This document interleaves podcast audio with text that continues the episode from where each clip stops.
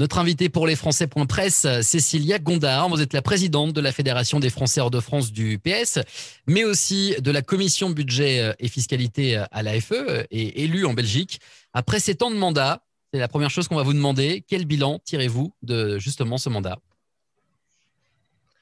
Merci beaucoup, merci pour votre euh, invitation. Je suis en effet la première secrétaire fédérale de la Fédération des Français de l'étranger du Parti socialiste et euh, également en effet présidente de la Commission des finances. Il y a quelques années, en fait, euh, quand on a commencé ce, mandat, bon, on était sous un autre sous un autre gouvernement, et on se battait surtout pour améliorer le quotidien des Français de l'étranger en créant, par exemple, des permanences consulaires de proximité, etc. Et aujourd'hui, eh bien, euh, on se retrouve euh, à, à allumer des contre-feux contre des réformes sur lesquelles on arrive pour certaines à avoir euh, du recul, des reculs, mais euh, qui, qui euh, affectent les Français de l'étranger. On a un peu l'impression d'être face à des apprentis sorciers. Je ne parle pas uniquement de, la gestion de, de la crise, hein, qui est de toute façon inédite, mais de manière générale sur la réforme de la fiscalité, par exemple, beaucoup d'impréparation, beaucoup de finalement des, députés qui vont revenir sur la réforme qu'ils avaient votée, ce qui est plutôt bien bienvenue. Euh, mais, euh, mais voilà, on a, on a quand même euh, beaucoup de sujets qui sont qui sont sur la table aujourd'hui, qu'on ne pensait pas avoir un jour, hein, euh, euh, empêcher des Français de retourner en France, par exemple, ou s'attaquer au démantèlement de, de l'enseignement français à l'étranger qui a démarré. Donc tout ça, c'est vrai qu'en début de mandat, on ne s'attendait pas à faire face à ce type de réforme et à devoir à un moment donné les combattre, mais elles sont là et puis on, on, continue à, à, travailler. Évidemment, bon, on, on, est, on est aussi face à une crise qui est riche d'enseignement. Hein. On voit bien que euh, les postes consulaires euh, et diplomatiques, on a absolument besoin de, ce réseau de postes consulaires et diplomatiques fort, efficace, un réseau étendu. Donc euh, ça, c'est un premier enseignement. et puis le deuxième, c'est qu'on voit qu'il est quand même capable de, gérer des rapatriements, etc., mais incapable, par exemple, de distribuer l'aide sociale. Hein. Il y a eu un budget de 50 millions qui a été voté, il y en a 4,7 qui ont été distribué en six mois. Donc, euh, toute cette réflexion à avoir sur la capacité aussi et la résilience euh, d'un réseau qui a été mis à mal euh, depuis plusieurs années et qu'il faut maintenant renforcer et, réformer peut-être plus en profondeur. Est-ce que ces problèmes ne sont pas la résultante d'une omniprésence de l'administration consulaire centralisée, justement? Alors, euh, bon, notre mandat euh, à nous de conseiller des Français de l'étranger a été euh, grandement réformé et amélioré en 2012 avec la, la réforme d'Hélène Conway qui allait dans le bon sens. On peut aller plus loin d'ailleurs dans le renforcement des compétences des élus consulaires. Je pense qu'on doit aller plus loin aussi. Je pense que le maintien de l'AFE est une bonne chose. Je dois dire que au début de mon mandat, je pensais avoir euh, beaucoup de poids en tant qu'élu local des Français de l'étranger et moins à l'AFE. Et j'ai découvert cette assemblée qui est consultative, mais dans laquelle on arrive quand même à faire bouger les lignes. Alors pourquoi? Je vais vous donner un exemple parce que je suis présidente de la commission des finances, euh, du budget et de la fiscalité, ben, on arrive parfois à mettre autour de la table des administrations qui n'arrivent pas à se parler, aussi euh, dingue que ça puisse paraître, euh, entre eux, des ministères différents. on arrive aussi par nos auditions à faire passer des messages à des, députés et des sénateurs qui ne sont pas forcément des députés et sénateurs des Français de l'étranger. on a audité par exemple Claude Rénal et, Eric Wirth la semaine dernière. on arrive quand même à faire passer des messages sur le ressenti de terrain et ce qui, euh, selon nous, euh, pose vraiment euh, problème, comme par exemple l'exécution budgétaire sur, sur 2020. Donc, j'ai trouvé que finalement, dans la pratique, à l'AFE, on avait plus de, poids dans notre dialogue avec l'administration, etc., que, que je n'avais imaginé. Donc, pour ma part, je suis plutôt positif sur le, le, maintien de l'AFE et puis après sur l'administration consulaire. Alors, je crois qu'il ne faut pas euh, faire du bashing contre des fonctionnaires qui obéissent à l'exécutif. Ce que fait l'administration, elle le fait parce que euh, le ministre, euh, le gouvernement, l'exécutif lui a demandé de le faire. En fait, l'administration exécute. On ne peut pas s'en prendre à l'administration sans comprendre que derrière, il y a forcément eu des ordres qui ont été euh, passés. Donc c'est pour ça que j'aime pas trop euh, taper sur l'administration. Ce sont des décisions politiques. Par exemple, il y a eu la décision politique de supprimer euh, la réserve parlementaire des députés et des sénateurs et de la basculer sur un fonds dont l'administration a finalement repris là essentiellement le contrôle.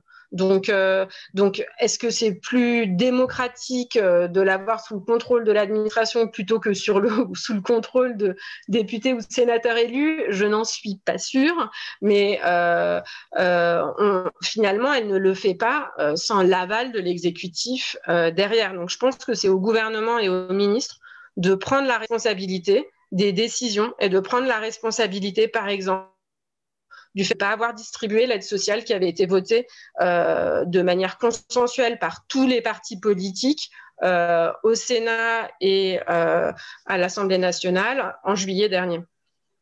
Donc le, politique a encore la main sur l'administratif. Les, administrations ne sont pas totalement. Bah, bah, parfois, il y a un peu ce discours-là dont on entend parler en, off, c'est ouais, mais les administrations, elle se gère un peu toute seule, le politique n'a pas la main sur tout. Non, pour vous, le politique a encore la main sur les administrations complètement? Oui, pour moi, euh, le politique doit prendre ses responsabilités. Euh, si l'administration euh, est hors de contrôle, c'est aussi de sa faute. Donc oui, je pense que il ne faut pas rejeter la faute sur l'administration. Et s'il y a un problème avec l'administration, on le fait remonter aux politiques. Très bien. C'est la, c'est la logique même. Et d'ailleurs, à l'AFE, euh, sincèrement, on a ce dialogue avec l'administration, mais on a aussi ce dialogue avec le ministre, euh, le moine des Français de l'étranger, parce que ça servirait à rien euh, de dialoguer uniquement avec son administration sans, à un moment donné, faire remonter au niveau politique les problèmes du terrain. Justement, vous parliez de l'AFE, elle s'est tenue la semaine dernière et il y a un petit peu cette musique qui a été relancée. Certains veulent la réformer, l'ouvrir à tous les conseillers consulaires en visioconférence. Euh, cela faciliterait l'organisation pour ceux qui défendent euh, cette, cette idée de réforme. Euh, ça la rendrait peut-être autonome. Votre avis sur, sur ce point?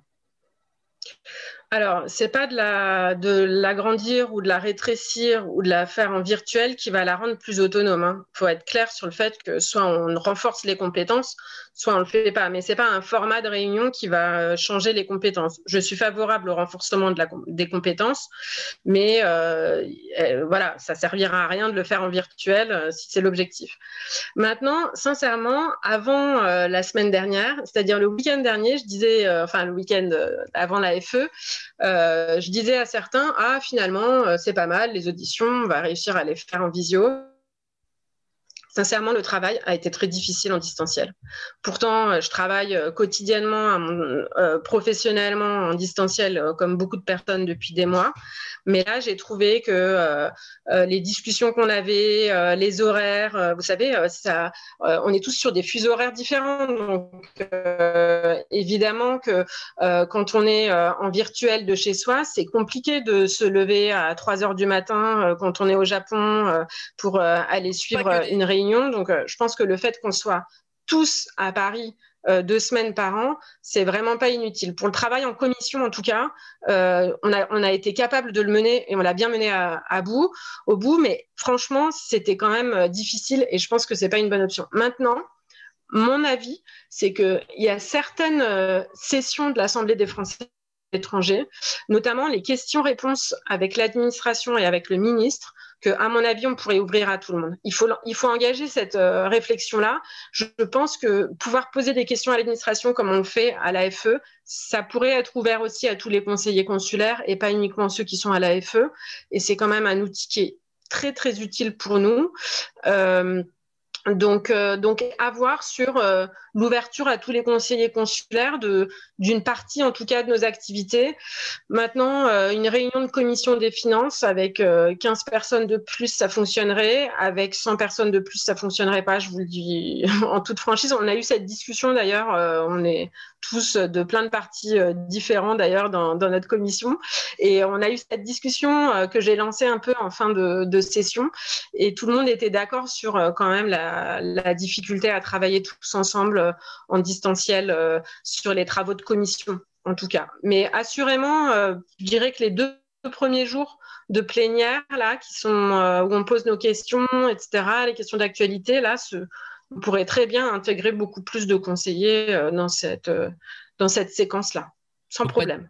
donc pas des difficultés techniques, mais des difficultés de, fuseau horaire. On, on l'a compris de, et de notion de d'être au même moment, au même endroit. Ça peut être plus facile pour pour le fonctionnement. parlons des ambitions du PS, puisque les élus consulaires vont être renouvelés le 30 mai prochain. Euh, avec euh, de nouvelles élections. Quelles sont les ambitions euh, du parti qui a perdu tous ses élus lors des législatives de 2017 Est-ce que c'est le moment de reconquérir pour le PS? Est-ce qu'un bon, un bon score au, consulaire consulaire serait pas une manière de lancer les, les, campagnes, la, campagne de 2022 Alors oui, Évidemment, on est sur des scrutins qui sont quand même très différents hein, sur les consulaires et sur 2022. on est sur un autre type de, scrutin. N'oublions pas que, que, le PS est sorti quand même premier parti euh, à gauche des élections municipales en France euh, l'année dernière. Euh, les Français connaissent notre attachement et notre culture d'élu de terrain. je ne comprends pas que certains se présentent au suffrage parfois des électeurs en nous expliquant que les conseillers des Français de l'étranger servent à rien, parce que je pense qu'il faut croire en, cette, en cette fonction et, se lancer dedans avec beaucoup d'énergie, de temps et, l'envie de défendre et d'informer nos compatriotes. Et, je pense que c'est ce que nos candidats sont en capacité euh, et, nos candidates d'apporter euh, pour, pour les Français de l'étranger. Donc euh, oui, on aborde avec enthousiasme cette élection. Nous, on y croit, on croit à la fonction aussi. C'est une fonction difficile, exigeante, bénévole, mais on, a bien envie de, se relancer tous ensemble, collectivement, dans, cette bataille. La deuxième leçon à tirer des municipales aussi, c'est que lorsqu'on est unis, lorsqu'elle est unie, la gauche est capable de gagner des élections autour d'une alternative communes, notamment euh, dans les enjeux de, grandes circonscriptions, euh, de, grandes villes en France. Euh, évidemment, on est sur des petites, plus petites circonscriptions et, sur de la proportionnelle sur les consulaires, donc c'est un peu différent, mais quand même, c'est, je pense, important de l'avoir en tête sur, en effet, 2022 et, les présidentielles et législatives. moi, ce que j'espère, et je le dis franchement, hein, j'espère qu'on arrivera à unir euh, la gauche et les écologistes, euh, parce que c'est le seul moyen d'arriver à, construire une alternative sociale et écologique euh, ensemble pour la France et, pour la France à l'étranger aussi, face à l'urgence sociale et climatique. Donc, j'espère de tout mon cœur, en tout cas, j'y œuvrerai à mon petit niveau, qu'on arrivera à tous se rassembler pour, pour l'année prochaine, pour 2022. Alors justement, unir euh, la gauche et les écologistes, euh, ça paraît un peu euh, compliqué pour le, pour le moment. un exemple en région Auvergne-Rhône-Alpes, pour les, prochaines régionales, Najat Vallaud-Belkacem s'est déclarée candidate alors qu'il y avait déjà une, candidate pour, pour ELV et qui voulait rassembler justement la gauche et, les Verts. c'est quand même possible. On voit également pour revenir sur les, Français de l'étranger, les ambitions de Ségolène Royal qui va sans l'étiquette PS. Est-ce que vraiment réunir la gauche est possible? Écoutez, euh, je l'espère. Euh, Ségolène Royal n'est en effet pas la candidate euh, du, Parti socialiste. Elle l'a dit et je le confirme.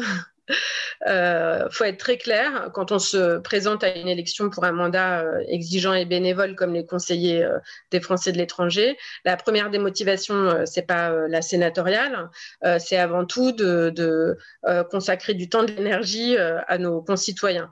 maintenant, en effet, on a cette élection sénatoriale. Nous, ce qui a toujours compté pour nous, hein, et c'est le cas de tous les sénateurs et sénatrices qu'on a actuellement, PS pour les Français de l'étranger, euh, c'est, on a besoin de sénateurs qui connaissent le terrain. C'est tellement particulier notre situation des Français à l'étranger. C'est difficile pour ceux qui n'ont jamais voyagé et vécu à l'étranger de, le comprendre.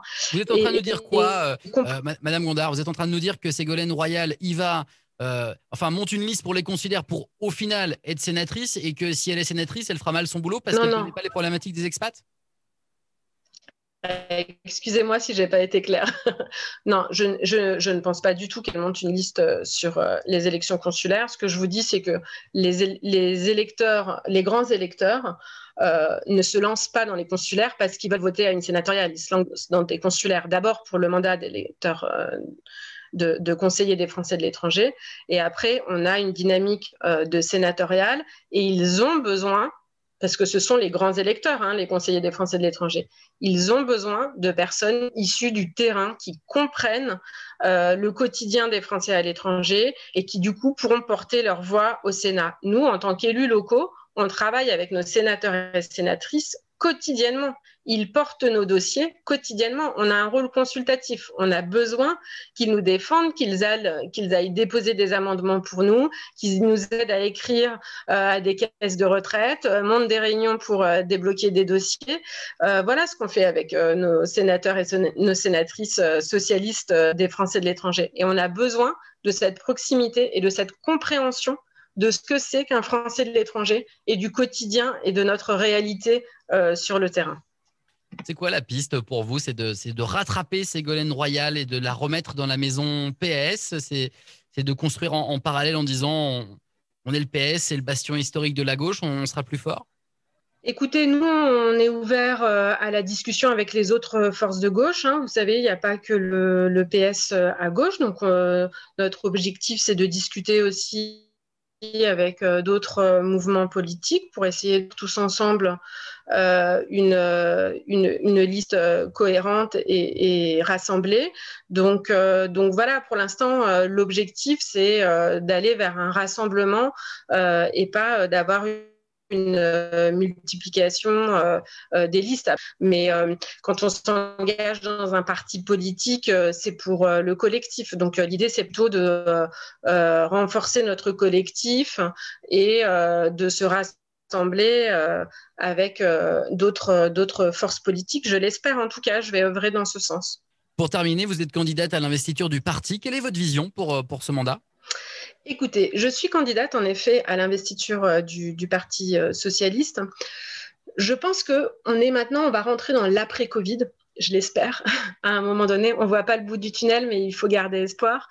Euh, on, va rentrer dans cette période après Covid et on ne peut pas revenir à un business as usual d'avant la crise du Covid. Je pense qu'à un moment donné, il va falloir avoir une réflexion de fond sur notre capacité, la résilience de nos réseaux euh, consulaires, diplomatiques, culturels, économiques, la résilience de tous ces réseaux euh, face aux crises d'envergure, euh, à celles-ci et peut-être à d'autres qui vont arriver. Donc je pense qu'il faut réinvestir tous ces réseaux et les soutenir. Euh, ça, c'est une première réflexion euh, qu'on doit absolument avoir.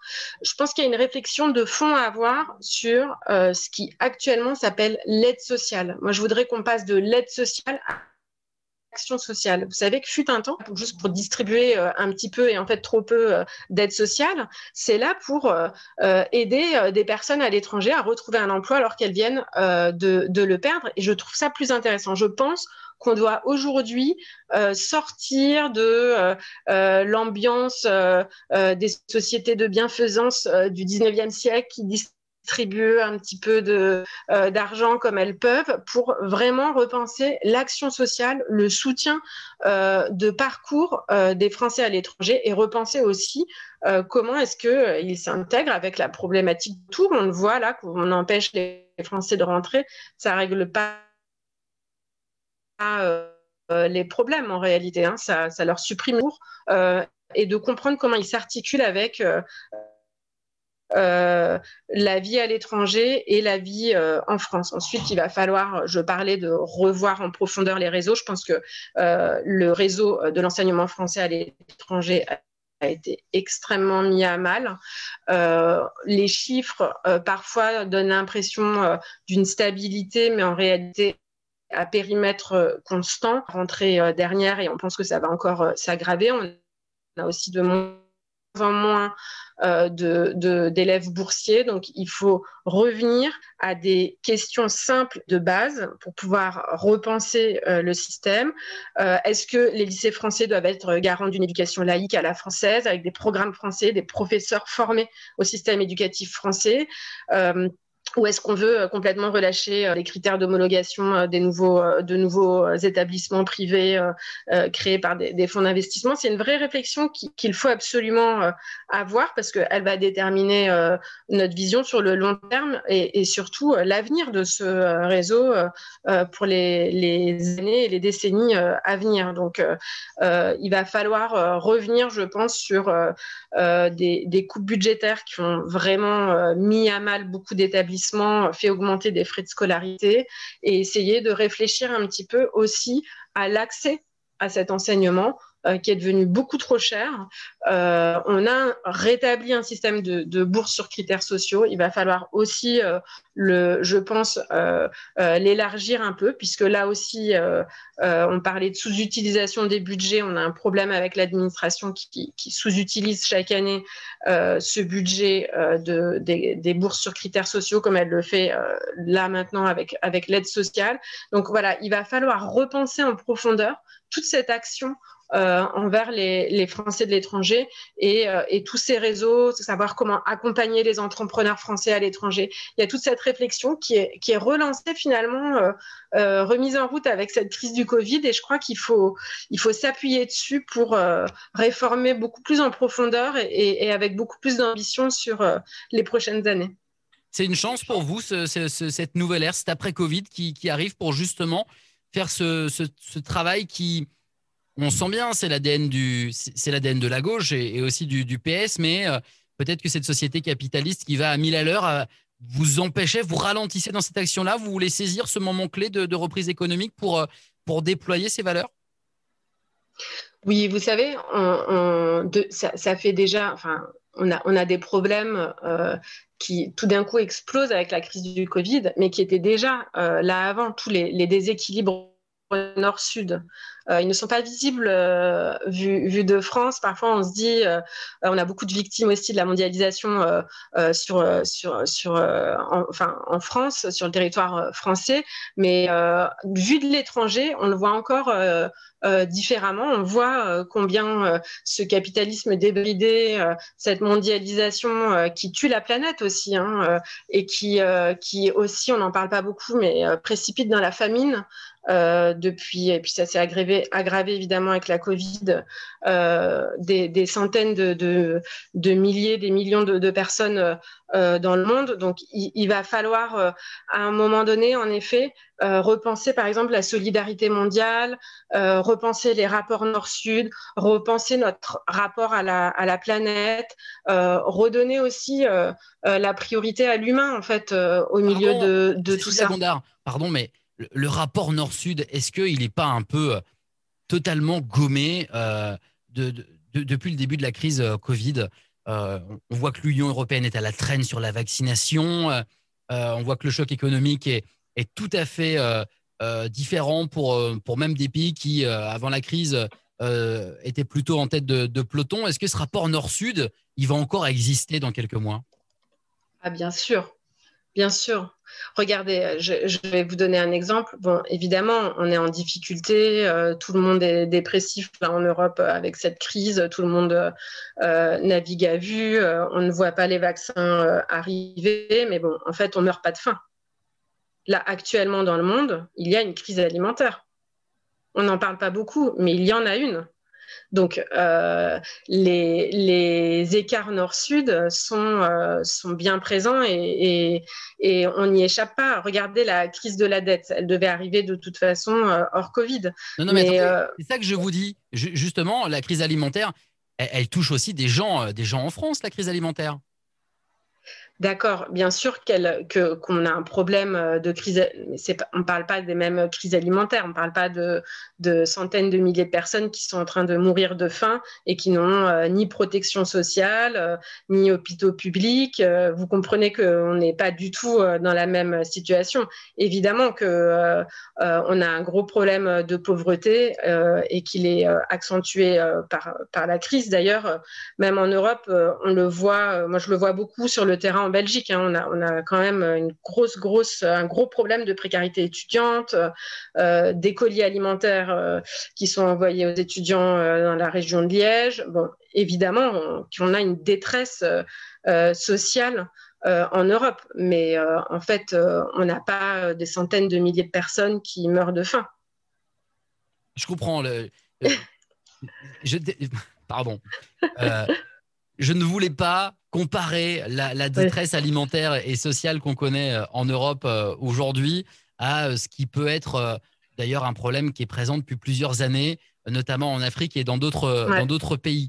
Mais euh, ce que je voulais vous dire, c'est que aujourd'hui, la Covid-19 met à genoux des, des, des, oui, où il y a encore plus de précarité. Euh, il y a des files d'étudiants qui font la queue pour bouffer dans les rues de Paris. Pardon, c'était ça que je voulais vous dire. Ah oui, non, mais c'est sans précédent. C'est sans précédent. Et je pense que euh, je pense qu'il y avait déjà un problème de précarité étudiante avant, depuis plusieurs années, et qui montait. Euh, et qu'on n'en parlait pas beaucoup, que là, ça a précipité évidemment euh, de plus en plus d'étudiants dans cette précarité. Mais bon, je crois qu'il faut comprendre que c'est un problème qui existait déjà avant et qu'il va falloir adresser sur le, sur le long terme. Hein. Je crois qu'on est, on est, on est plus que jamais euh, dans cette exigence de solidarité, en fait. On a besoin euh, de, se, de se soutenir les uns les autres. On a besoin euh, de retrouver le lien humain. Vous savez, c'est terrible de ne pas pouvoir parler aux autres, d'être sur Zoom en permanence. On aurait, en temps normal, on aurait enregistré ce podcast en se rencontrant. il y aurait eu aussi un échange plus humain. et là, c'est sûr que euh, il va falloir euh, euh, réfléchir un petit peu à comment relancer la machine de la solidarité et du lien humain après cette période de Covid. Repenser, repenser en profondeur toutes ces solidarités-là, intergénérationnelles aussi, et, et, puis sortir de l'isolement par la solidarité. Je pense que c'est si on arrive à sortir de l'isolement par la solidarité, on aura, voilà, on aura déjà euh, fait un bon pas, puisque je pense qu'il faut être clair sur le fait que c'est pas juste euh, la crise du Covid, avant que tout ça, avant que l'économie reparte, que euh, chacun se relève, ça va être, ça, va prendre du temps. On est, on est parti pour une crise quand même qui, qui va durer quelques années, donc soit on s'entraide les uns les autres, soit on aura loupé un peu une opportunité de, solidarité. On a bien compris votre, votre idée, en tout cas votre projet. Euh, profitez, si on peut le dire comme ça, de, l'après-Covid pour repenser euh, l'action sociale et, l'articuler autour de, de, la solidarité et de valeurs plus humaines, en tout cas. Merci beaucoup, Cécile Lagondard, pour cette interview. Merci beaucoup à vous. Bonne soirée. Et à très bientôt. Au revoir. Au revoir.